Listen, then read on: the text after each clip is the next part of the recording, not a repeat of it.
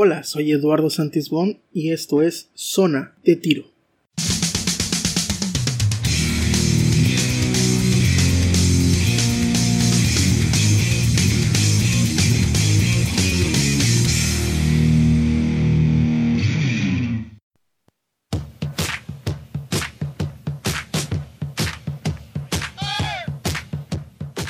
Bienvenidos a este primer episodio. Este será un podcast semanal sobre básquetbol. Espero sea del total agrado de todos ustedes. Pero se preguntarán de qué va a tratar este programa. Y bueno, es sencillo. Em, este programa sobre básquetbol va a tratar más que nada de historias, contarles historias de jugadores, de equipos, anécdotas, sucesos importantes en el deporte, ya sea de los 80s, de los 90s o de los 2000s. Y creo yo, es de vital importancia que cualquier persona fan del baloncesto tenga estos conocimientos que tal vez son, sean básicos algunos y otros sean historias más desconocidas para cualquier aficionado al baloncesto.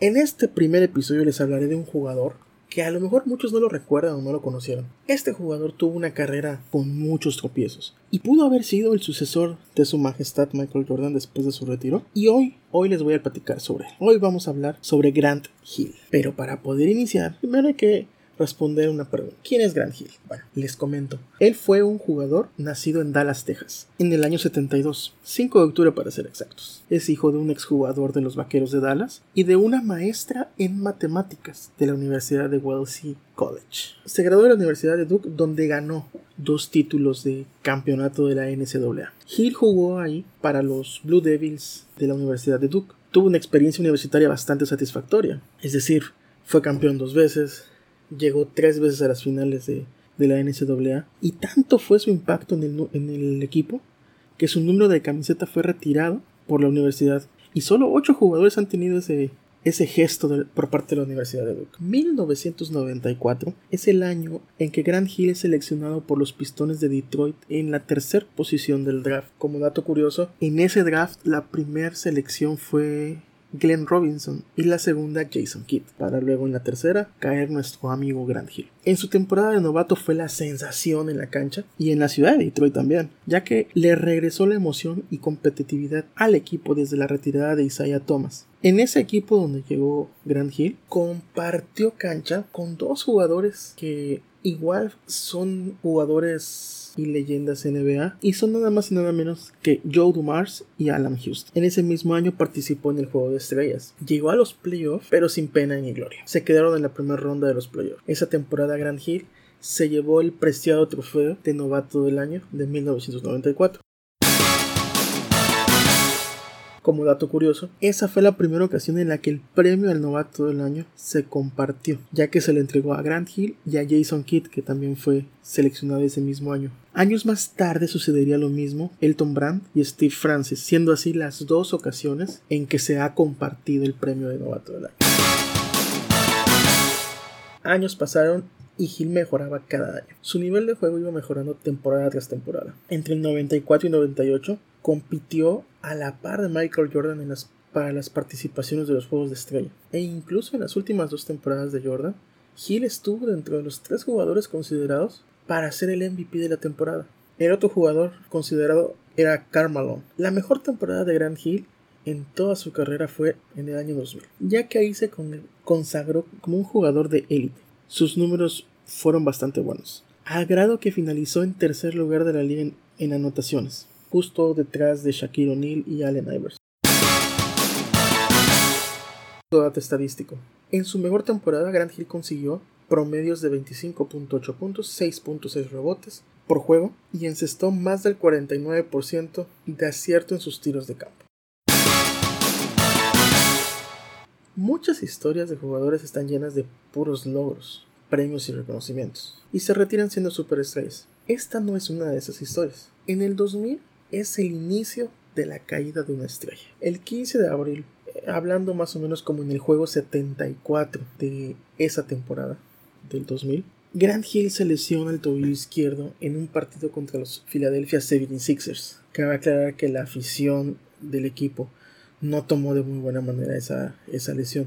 Y no tomó de muy buena manera que los últimos partidos de la temporada Hill no los haya jugado por su lesión, ya que pues era el jugador franquicia Todo esto, estas críticas tanto del público como de la prensa, llevó a Grant Hill a tomar la peor decisión de su carrera. Hill decide regresar de su lesión poco antes para poder jugar la primera ronda de los playoffs del 2000.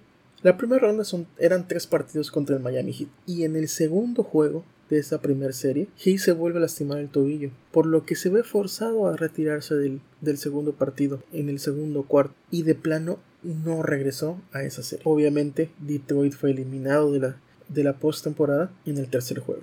Al final de la temporada 2000, Hill fue traspasado al Orlando Magic por Chuck Atkins y Ben Wallace. Lo que parecía ser un nuevo y exitoso capítulo en la carrera de Grant Hill no lo fue, obviamente por los problemas de tobillo. Aún después de que regresó en la temporada siguiente ya con el Orlando Magic, las lesiones de tobillo de Grant Hill se fueron agravando más y más y más. Llegó al grado de que disputó solo 47 partidos en las siguientes 4 temporadas con el Orlando Magic. 47 nada más. Cabe aclarar y para los que no sepan, cada temporada tiene 82 partidos. En marzo del 2003, Hill se somete a una cirugía para reparar su tobillo dañado, siendo esta la cuarta en el tobillo. Dicha cirugía consistía en fracturarle quirúrgicamente el tobillo y realinearlo con el talón y así liberar a la articulación de todos los dolores que padecía Grant Hill. La cirugía, por mucha suerte, fue un éxito. Repararon bien ese tobillo.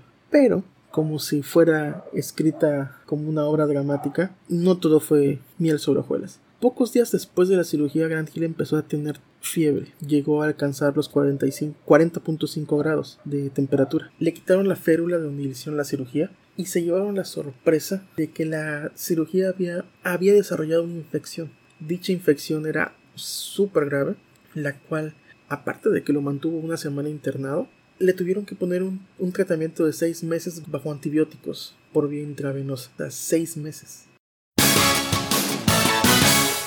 Otro dato curioso, consideró retirarse después de esto, pero después de unos tratamientos y terapias en el tobillo, logró regresar para la temporada 2004-2005 y jugar 67 juegos, promediando más de 19 puntos, y logró jugar su séptimo juego de estrellas.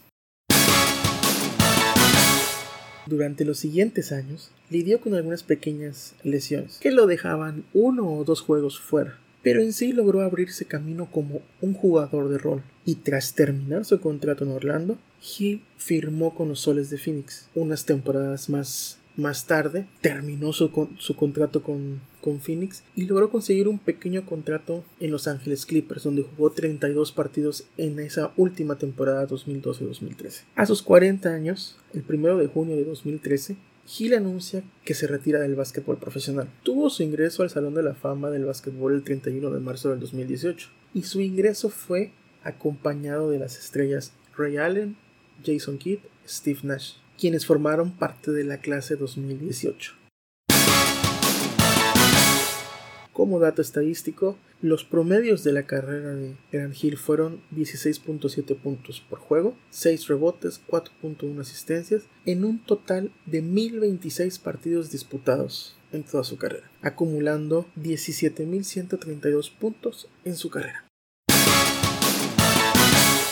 En fin, Grant Hill fue una sensación. Fue el rostro de varias marcas a nivel nacional e internacional. La, marca de tenis Fila le dio un contrato de muchísimos años. Creo que en esa época fue uno de los contratos más grandes. Llegaba a los 10 años de, patrocinio. Hizo comerciales con refresqueras, con botanas, con bebidas energéticas. Pero la marca con la que más popularidad tuvo y más aquí en México fue con el refresco Sprite en el cual fue el rostro de ese refresco durante muchos años y en México fue muy pero muy promocionado. Participó en el 96 en las Olimpiadas con el Dream Team llevándose la medalla de oro. A mi gusto pudo haber llegado muy lejos. Siento que era el jugador a seguir post era Jordan. Y creo yo que él hubiese estado a la par si no es que un poquito arriba de Allen Iverson, de Kobe Bryant o de Shaquille O'Neal, quienes fueron los que dominaron el final de los noventas, década de los 2000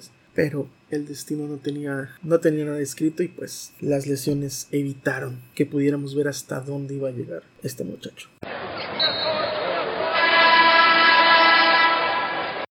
Este fue el primer episodio y les agradezco haberme escuchado. Les informo que pueden mandar sus preguntas o comentarios a mi cuenta de Twitter que es arroba esantisbon o al correo del podcast que es zdtpodcast gmail.com. También estamos en Instagram como ZDT Podcast y pues estamos en las diversas plataformas de, reproducción de podcast como Spotify, Anchor, Google Podcast, iVoox e incluso en YouTube. Los espero en el próximo episodio y que tengan una agradable semana. Gracias y hasta la próxima canasta.